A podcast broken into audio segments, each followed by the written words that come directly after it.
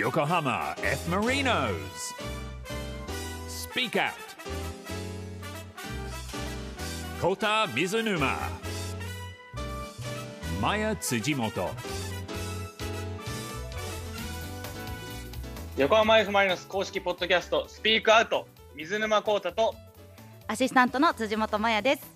さてこの番組は横浜 F・ マリノスの情報をお伝えし知らなかったマリノスを知ってもらえる番組です音声配信サービスラジオクラウドをはじめ AuDee、Spotify、Apple Podcast、Google Podcast で聞くことができます。いや、コウタさん今日は、今年ラストにふさわしいゲストの方を迎えての配信となりますね。ふさわしい人来るんですか？いやもうふさわしい人なんていました？この方以外誰をラストにお呼びするのっていう方を。ええ。もし僕がゲスト側だったらまあ俺がゲストで来て、まあ、ふさわしいって言われるのはまあいいかなと思うんですけど今日来る人ふさわしいのかな？ちょっともう顔を僕は押さえちゃってるじゃないですか。そうあの僕はリクエストしてないんですけどねなんかちょっとこうあの僕じゃない人たちが勝手に決めてたみたいなんで はいそんなことないですよ。ウェルカムでございます。そう。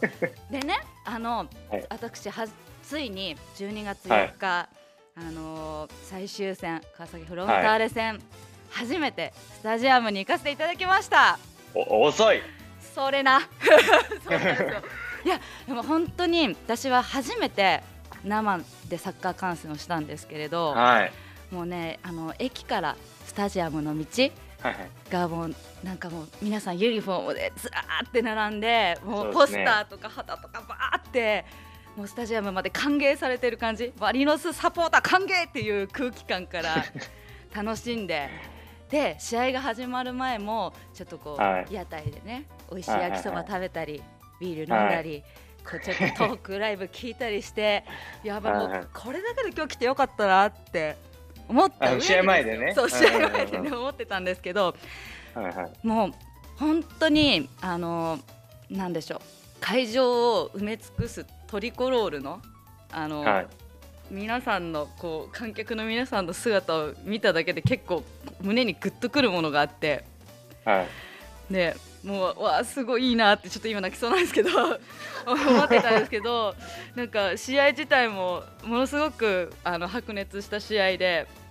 なんかこうね。今って声出せないじゃないですか応援するときに。はいはいはい。でもあの声に出さなくても伝わってくるこうサポーターの皆さんの熱気だったりとか、こう一プレー一プレーにみんなが一喜一憂して声出さないようにあーとかなってるところとかいけーってなってる瞬間とかすごくあのやっぱり会場でしか味わえない、うんはいものをたくさん感じることができました。えー、じゃあもうめちゃくちゃ楽しめたねめちゃくちゃ楽しめました。しかもあのコウタさんからまさかのサプライズ誕生日プレゼントでそうなんユニフォームをねいただきましてメッセージ入りでちょっとこれ見てくださいよ。でで見えないんだけどさラジオで見えないんですけどあのお誕生日おめでとうって書いていただいて、もう本当にあのあよかったですもう初めてのサッカー観戦マリノスでよかったなってもう一生忘れられない誕生日になりました。本当にありがとうございます。いやいやいやもうこちらこそありがとうございます初めての観戦がねあのまあ最終戦っていうのはちょっと遅かったなとは思いますけど。まあでもあの川崎戦でやっぱりねあのスタジアムで見れるあの観客数も制限なしで、うんえーあの見れたあの試合だったんでもうたくさんの、ね、方に来ていただいたっていうのもありますし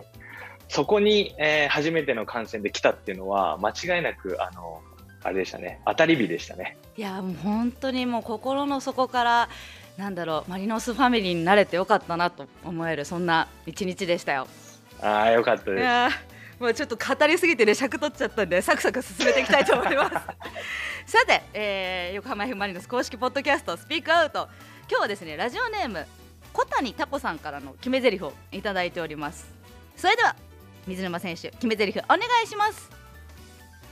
空のように海のように広い心で今日も MC やっちゃうぞ Yokohama F. Marinos.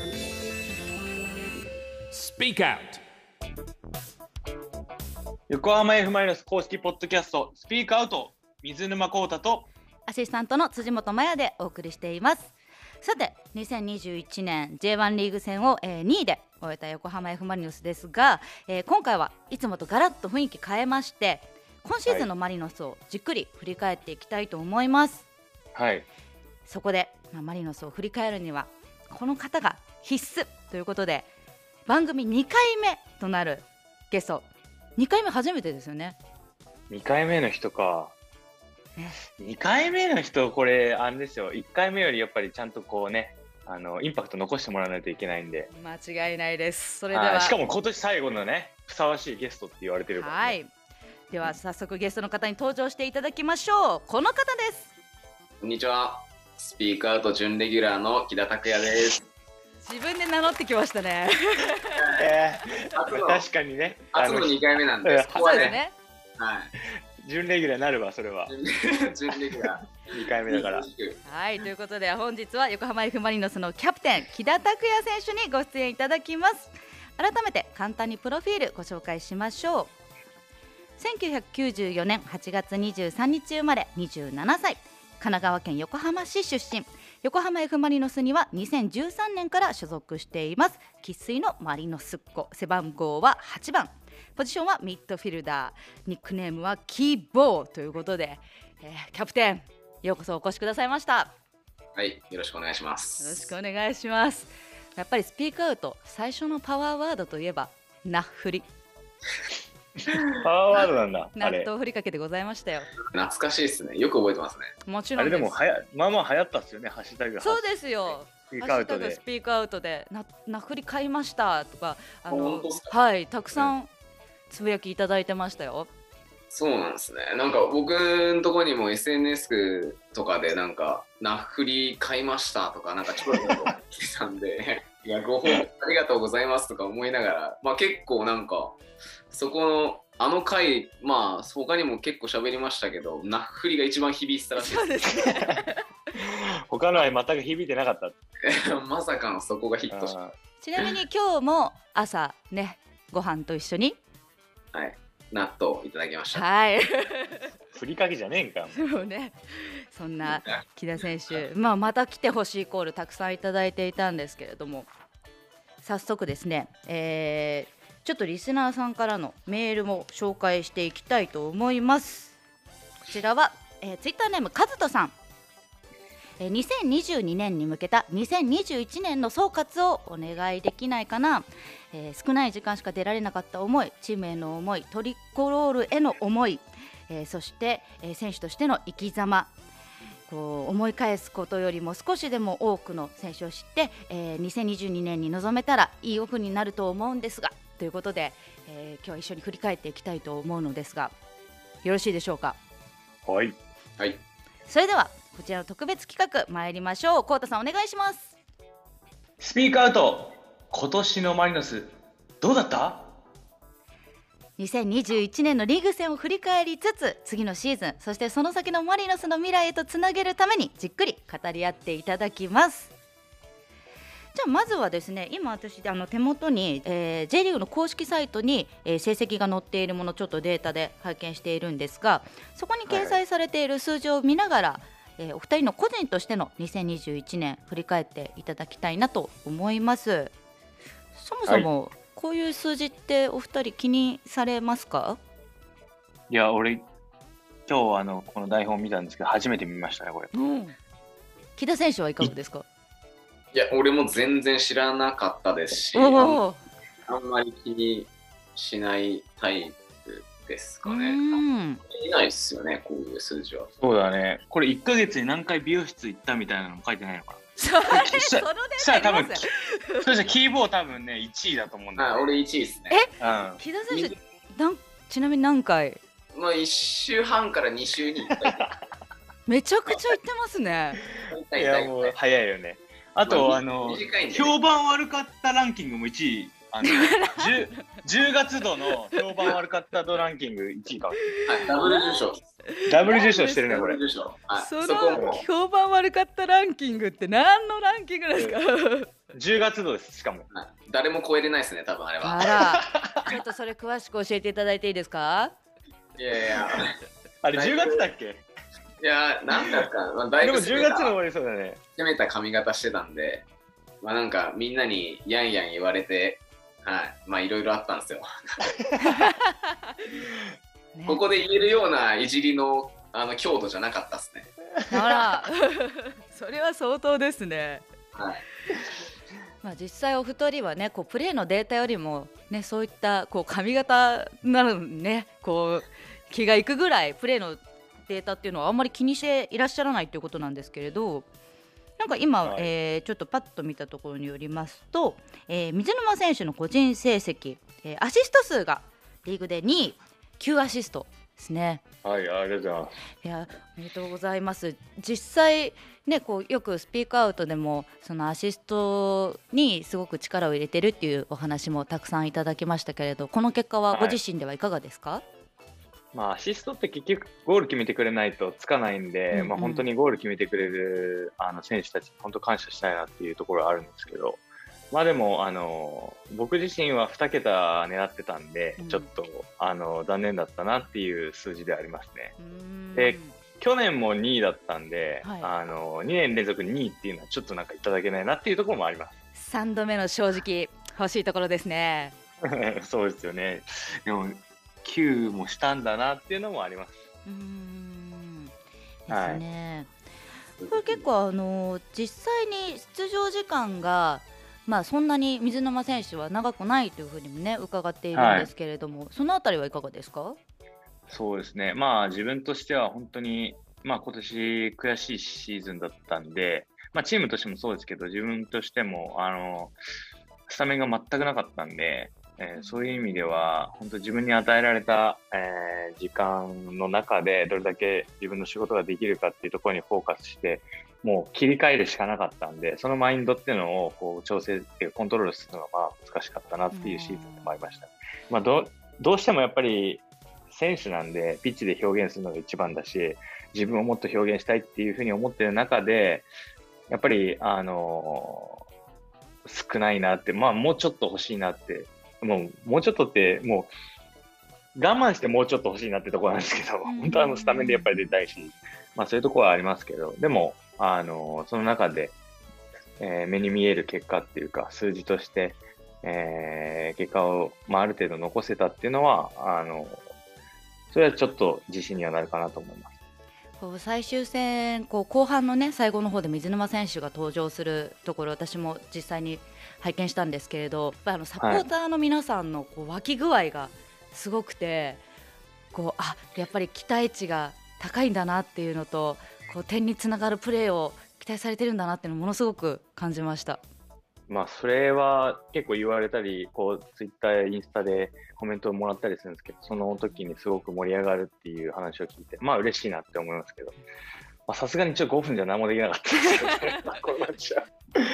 いや、本当にでも、あの、そうやって期待していただけるのはすごく嬉しいです。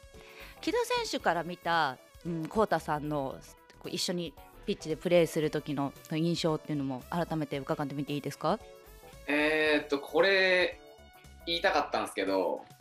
なんか、まあ、こうたくんもさっき自分で言ってたように、まあ、先発でもっと出たかったと思うし、それだけの実力があるっていうのはもう、やって、一緒にやってる選手もそうだし、サポーターの方々もね、あの重々承知してるところだと思うんですけど、まあ、その中でも、自分がチーム勝つために何やんないといけないかっていうのを非常にこう表現できる選手で、それがもう結果にも表れてるし、こう常時チームが優勝争いとか、えー ACL のけあの出場権も獲得できたりっていうところでは、結構、こうたくんの貢献度なしには語れないっていうのは、まあ、これ、こうたくんのラジオだから言ってるわけじゃなくて、そう思ってほしくないんですけど、まあ、なんかこうやって発信、自分の言葉で発信する機会も今なかなかないんで、まあ僕、キャプテンもやらせてもらってますし、そういう立場から見ても、やっぱそういう存在できるだけでも、本当に全然違うんで、その結果自体もそう、もっと評価されていいと思うし、もっと、もっとすごいことなんだけどなっていうのは俺の中で感覚あって、出場時間の割にっていうのもそうだし、その数字の面で、これってやばいことなんだよっていうのをみんなもっと気づいてほしいなっていうのは俺の中ではあるかなっていう感じですかね。まあその姿勢もしかり結果もしかりやっぱでかい存在だなっていうのは、まあ、みんな分かってるとは思うけどもっと分かってほしいっていうのは俺の気持ちではあります。ありがとうございます。い やなんかはい。いや、も今こうお二人のこう 真剣な眼差しねこうちょっと今音声だけでリスナーの皆さんには見ていただけないのが残念なんですけれど本当に二人の絆だったりとか忖度なしにあのやっぱりチームメイトとして思っている言葉を伝えてくださったなっていうのがあのとても分かりました。う、いや、もう、あの、あれですよね。そういうふうにチームメイトに思ってもらえるっていうのは、結構やっぱりその、自分自身も、まあ、周りの評価ってもちろんあるけど、一緒に戦ってる仲間がそういうふうに思ってくれてるっていうのは、すごくあ嬉しいなって思うし、今は素直にやっぱり嬉しいなと思ったんで、まあ今日ゲストに来てくれてよかったなって思いますけど。あよかった。そういうつもりで別に言ってないですけどね。ま あ結果的にね。でも本当に木田選手があの最終戦終わった後のご挨拶であの選手としても人としても尊敬できる人と一緒にピッチに立ててることが何よりも楽しいし嬉しいことっていうふうにおっしゃっていたのが私はとってもなんかグッときて、うん、すごくやっぱりチームメイトを持つって仲間を持つって素晴らしいんだなっていうのを感じました。まあ仲間がいないとできないですからねサッカーは。でだしまあこんなプロの舞台でこれだけいいチームメイトとできるってなかなかないんで、はい、その感謝は伝えたいなと思って言わせてもらいました。じゃあコウタさんから見た木田キャプテンの今年はいかがでしたか、いやもう本当、えっ、と、僕がマリノス帰ってきてから2年間今、希望キャプテンやってますけど、まあ本当になんか、あ、マリノスってこういうチームなんだろうなとか、外から見てたマリノスの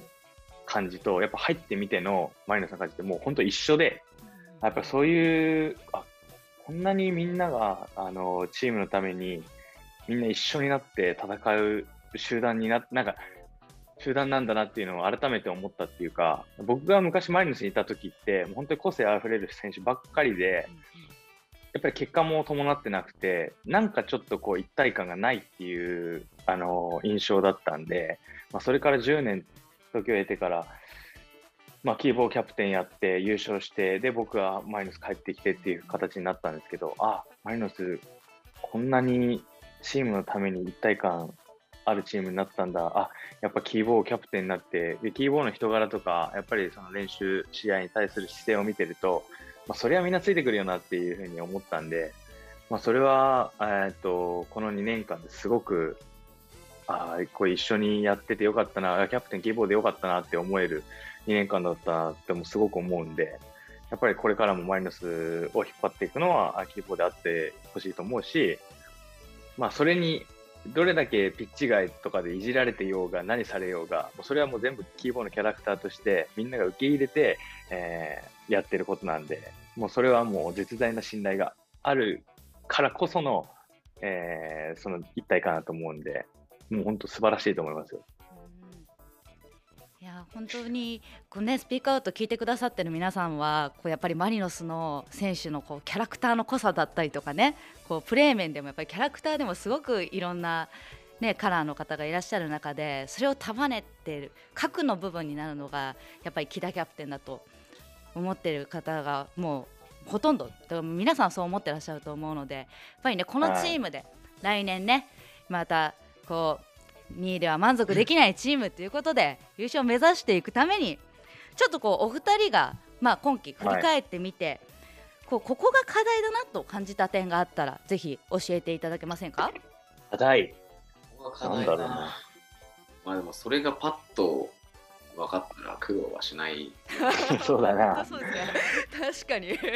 うん。まあ、それを探す日々ですからね。うんうんまあだからそのちっちゃい積み重ねを1年通してやってきてはいたので、まあなんか一概にじゃあこれとこれですって言ってよりは、まあ、その時々でチームも変化していきますし試合とかあー練習によって、えー取り組むことだったり課題っていうのも違うんでどっちかっていうとなんか日々のその積み重ねが大事なんじゃないかなと。変化していくものなんで。うんこう変化といえば今年はあの監督交代っていう大きなトピックスもねありましたけれどなんかやっぱりあのシーズン通してここで結構チーム変化したなって感じた瞬間どうだろうな。なんか雰囲気は、なんかみんなでやっぱりもう一回、もしあボスがいなくなっても、みんなで一体感持ってやっていこうっていう雰囲気にはなってたかもしれないけど、やっぱりその2年半か、ボスいたの、2年半いた監督がパッていなくなる、2年半だよね、監督がいなくなるっていうのは、3年半か。ちょっとこう、やっぱり、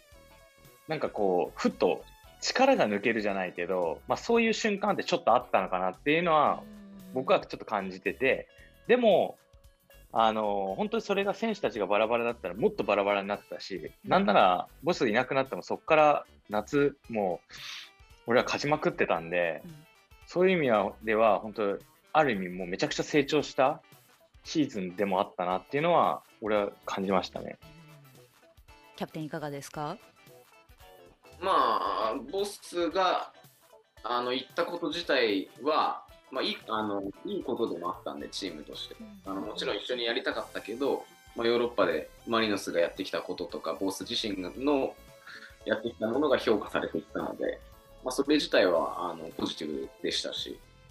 まあ、その後こうみんなのメンタル的にも難しいであろう、まあ、それは当たり前だと思ったんで、ある意味そんなに考えすぎずに、えーみんなやってましたし、ただ、まあ、あの天皇杯だとかルヴァンを敗退したっていう気はあったんで、まあ、周りからちょっとダメージ食らってるなって見られてもおかしくない中でのリーグ戦を迎えたんで、まあ、ちょっとここで絶対くずマリノス崩れないぞっていうのは見せたいとは思ってたんで、まあそこでみんな本当頑張ってくれたし、結果としてもう何連勝だろう。もう結構うん、勝ち続けたので、もう本当にみんなのそういうマリノスに対しての思いとか自分たちがやるんだっていう姿勢が出た期間だったんじゃないかなとは思ってますけど。雨降って地固まるじゃないですけどねこうそういった部分があったからこそチームとして一丸になれた部分たくさんあったんだなねいうのが感じられるところですがこれあのチームについていろいろまだまだお伺いしていきたいんですけれどうーんそうですね。なんかチームにとって印象深かった試合ってどの試合ですか？チームにとって印象深かったし、なんだろうな。まあでもパッと出てくるのは2試合ぐらいあるかな。おそう。まあなんかマリノスっぽかったなっていう、なんか分かりやすい試合、知らない人とかが見ても。ぜひ教えてくださいていうのは？アウェーの柏かな？あー、なるほどね。ホームの FC 東京戦。うんうんうんまうんうん。あ、誰が見てもマリノススタイルというか、そのマリノスの魅力が詰まった試合だったかなっていうのは、あのうん。うん柏戦ももうあの前半で1人退場しちゃって、10人になってっていうところでもう攻撃行くし、うんみんなハードワークして走って戦って勝ちに行くしっていうところで、まあ、ちゃんと結果も出したっていうのもそうですけど、まあ、一個こうマリノスのアイデンティティというかを示せた試合でもあったと思うし、まあ、東京戦はまあスコアももちろんそうだけどそのみんなの姿勢だとか3点4点取ってもまだ5点6点取りに行くぞという姿勢はなかなか、まあ、J リーグもそうです世界でもなんていうんだろうみんなの迫力は見れないんじゃないかなっていう。マルコスなんてもう7点目ぐらい入った後なんかボールセンターサークル持ってくる 確かに。まだ行くぞみたいな姿勢見せたもんね。これはまあマリノスならではかなとはああ、でもそれはそうだねう。んうん、前へ前への姿勢ですね何点取っても取り行くっていううんうんうん。俺も同じかな。FC 東京戦はすごい残ってるな、印象が。うんやっぱり攻めて攻めて攻め続ける相手がどんな状況になってても関係ねえぞ行くぞみたいな俺らは点取りたいんだみたいな感じがもう全員から伝わってきたっていうのはあのやっぱあったですかね。いいね。僕が出てからもだって残り15分ぐらいで3点ぐらい多分入ったんで、うううん本当最後の最後まで攻め続けて終わったっていう試合だったから、うんまあ、あれはマリノスの魅力詰まってるね。ですね。今年を振り返るにあたってこの2戦は外せないということで、ね、動画などでもぜひ皆さんチェックしていただきたいと思います。Yokohama F. Marinos. Speak Out. いやーなんかこういろいろと振り返りたいところあるんですけれどやっぱりあのコウタさん個人で印象に残ってる試合とかプレーってありますか？印象に残ってる試合か。あーえっとね、僕が残ってるのは、えっとね、夏場の、あの、再開初戦のガンバ戦かな？まあ、自分がゴール決めたっていうのもあるんですけど、まあ、その、再開する直前ぐらいまで、まあ、キャンプやってたりとか、その前ぐらいまでは、僕が、もう本当に途中から出てても、まあ、残り5分とかっていう試合が、まあ、4試合ぐらい続いて、あもう全然、なんか、面白くない、面白くないっていうか、楽しくないなっていうふうに思ってて、なんかすごい自分の中で、ああ、なんかこれ、なんかサッカー楽しくなくなっちゃうんじゃないかぐらいのところまで、なんか気持ち的には落ちてたし、まあでもやっぱりその、ちょっとこう連休っていうか、あの、オフ挟んでキャンプ臨んだっていうところだったんですけど、まあそのオフで、まあ心も体もリフレッシュして、やっぱり自分が好きなのはサッカーだし、サッカーの中でも好きなのは試合に出て、もう、あの、自分を表現することが、あの、やってて自分の幸せなんだなっていうところを、やっぱり改めて見つめ直すことができて、でもう一回キャンプから、でちょうど仕切り直しだったんで、キャンプから楽しんでやっていこうっていうところで始めて、まあ、キャンプやって、そのままガンバ戦に行ったんで、でそこで、まあちょっと長い、いつもよりは長く出してもらったのと、まあゴールも決めれたっていうのもそうなんですけど、なんか自分の中でやっぱりサッカー楽しいなって思えた試合だったし、えやっぱりもっともっと試合出たいなってこう、自分をこう奮い立たせることができた試合だったんで、まあ、個人的にはそのガンバ戦が、あのーめちゃくちゃ印象に残ってますね。そんな葛藤があったなんてこう思わせないねいつも収録の時なんかは明るいコウタさんでしたけれどまあね、あの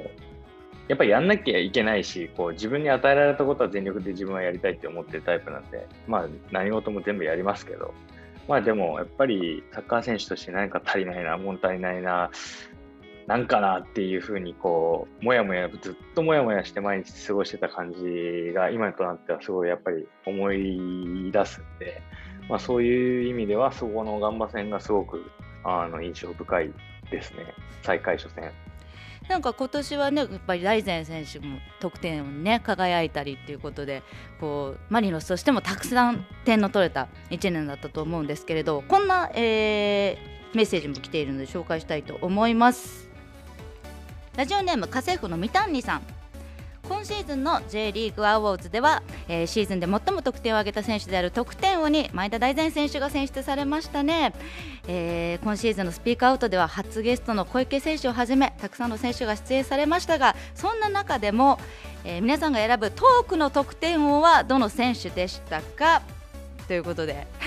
いかがでしょう？トークの得点を、はい。あのでもあのこうやって SNS とかあのまあこういろいろみんなやってますけどこの声に出してなんか喋るって大体俺ぐらいしかやってないんでこのスピークアウトで。トークのとトークでなんかその結果残した人いる？いや、こうたくんしかいなくないですか？喋ってる人がねなかなか。いやでもこういうコンテンツもやっぱこうたくんじゃないとできないじゃないですか多分。そのまあもちろんしゃべそんなことないよもうみんなと話せるその誰でも多分できるあれコンテンツじゃないからこれって。コミュ力お化けですからね、こうたさん。お化けなんだ。ますからね。私はあの最終戦の後のご挨拶で木田選手があの挨拶されていた言葉がすごくあの印象的で個人的に得点を勝手に木田選手に こんなにコータさんとやってるのになんかけなんか最終的に木田選手に得点を上げたいってなっちゃったんですけど。いやだってあのやっぱこれ今仕事じゃないですか。やっぱね初めてのサッカー観戦であんだけ喋られたら印象残りますよそれそう。あれはもう印象残るもんだって。なんかこうなんだろう少しずつ関わる人たちが誇れるクラブになってきているってすごいあのいい変化だと思うみたいなことを冒頭でおっしゃっていてめちゃくちゃ感激したんですけどあのスピーチってあの事前にかん全部考えて覚えてるのかそれともその場で言ってるのかどうなんだろう？1回ぐらい家で練習してきたらしいですよ。あそうなんですか？いやなんかある程度こんなこと伝えたいなみたいなのはもちろん。別に一言一句って言っちゃうと多分逆にダメなんでまああとはその時でつなつなげてというか、はい。まあ、ある程度伝えたいことは考え最後にこうマリノスファミリーが一つになって力強く進んでいきましょうって言った時本当ちょっともう涙ポロッと出ちゃって。でなんかその日はね引き分けだったんですけどいやもうこれもう来もうね来季の開幕戦勝利をもうなんだろうそれを楽しみにさせてくれてんだなってなんかめちゃくちゃいい気持ちで帰っていきました私。もう帰る時にお酒何杯飲んでたんですかそれがさそれが全然飲んでなかったんですよ。あそう。でも本当にそれぐらいやっぱり力強い言葉でしたしあのなんだろうマリノスファミリーファミリーの皆さんがまた来季も頑張っていこうってなんかみんなが思えるな言葉だったなと思います。なんかどうやったら伝わるんだろうなとかは考えます。その言葉遣いとか。そんなに長々喋るわけにもいかないですし。ただ自分の言葉で伝え直接伝えられる機会もそんなにないんで、まあ、そこら辺は考えますかね。どうやったらみんなに思ってることとか伝わるかなっていうのは、はい、毎回考えます。じゃあこう今日最後にねお伺いしたいんですけれども、えー次のシーズンに向けての目標取り組み言いたいこと何でもいいです。ちゃんと伝えてください。いっぱい試合に出る。でしょ俺は。以上。じゃあキャプテン指名お願いします。そうですね、まあタイトルは必ず取り取るべきだし、やっぱりマリノスが大きくなっていくとかいうためには、あのまあ、リーグ戦とかもそうだけど、カップ戦とかも毎年取れるような風にならないと、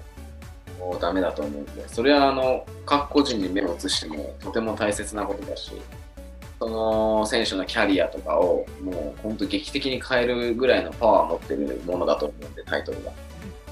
まあ、それは必ず取りに行きたいなというふうには思ってます。タイトル取りに行きましょうということでがっつり語っていただきましたがここでゲストの木田キャプテンとはお別れの時間となってしまいました、えー、木田選手今日はいかがでしたか？いや楽しかったですし、まあ、なかなか 自分の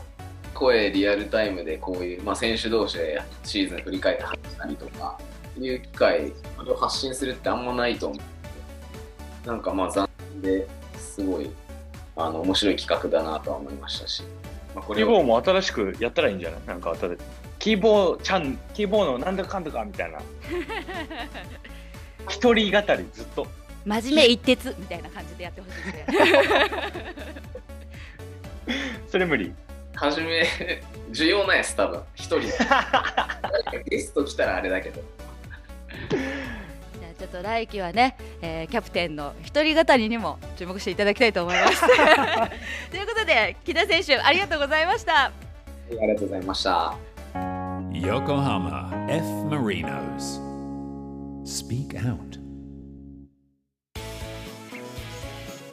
横浜 F・ マイノス公式ポッドキャストスピークアウト横浜 F・ マイノス水沼宏太とアシスタントの辻本麻也でお送りしてきました番組ではリスナーの皆さんからのメッセージ募集しています。選手に聞きたいことサッカーのことでもプライベートなことでも OK です。じゃんじゃん送ってきてください。メッセージの送り先はルームハートのホームページ www.room810.jp にある横浜 F・ マリノス公式ポッドキャストスピークアウトのメッセージフォームから横浜 F・ マリノスの公式ホームページにもリンクを貼っておきます、えーここでちょっといつ紹介したいと思います。ラジオネームりんさん、えー、こうたさん、まやのすけさんこんにちは。こんにちは。じゃあ12月4日マリノスの2021シーズン最終戦。スタジアムに民衆の歌が流れてたくさんのトリコロールフラッグが振られているゴール裏を見た時涙が止まりませんでした。長引く新型コロナウイルスの脅威の中マリノスの存在がたくさんの人に希望や前を向く力を与えてくれたと思います。もちろん私もその一人です。本当に嬉しいですさらにマリノスが好きになりました。これからも爆笑、えー、コウタさんとまやちゃんの華麗なトークのパス交換を楽しみにしています。ありがとうございます。いやありがとうございます。本当に私も改めてスタジアム観戦に行ってなんだろうなスポーツだったりエンターテインメントの力を感じましたしなやっぱりね何かに向かって頑張ってる人って本当に美しいんだなっていうのをなんかね 目の当たりにして もう自分ちゃんと生きなきゃってなりました。いやでも本当あのそういうふうに感じてもらえる場であらなきゃいけないなっていうかスタジアムに来て何かを感じてもらえるために僕たちも戦ってるのもあるしそういう僕たちも小さい頃からこう育ってきた中でマリノスの試合見たりとかしてこう夢希望勇気もらったりとかっていうところがあったんでそういうのをマリノスとして選手としてやっぱりみんなあのこれからもああやっぱいいな頑張ろうみたいな気持ちになってもらえるような場を作っていけたらそして一緒に戦っていけたらいいなと思ってますね。ね、一番高いところの景色をね一緒に見に行きたいですよね。そういうことです。はい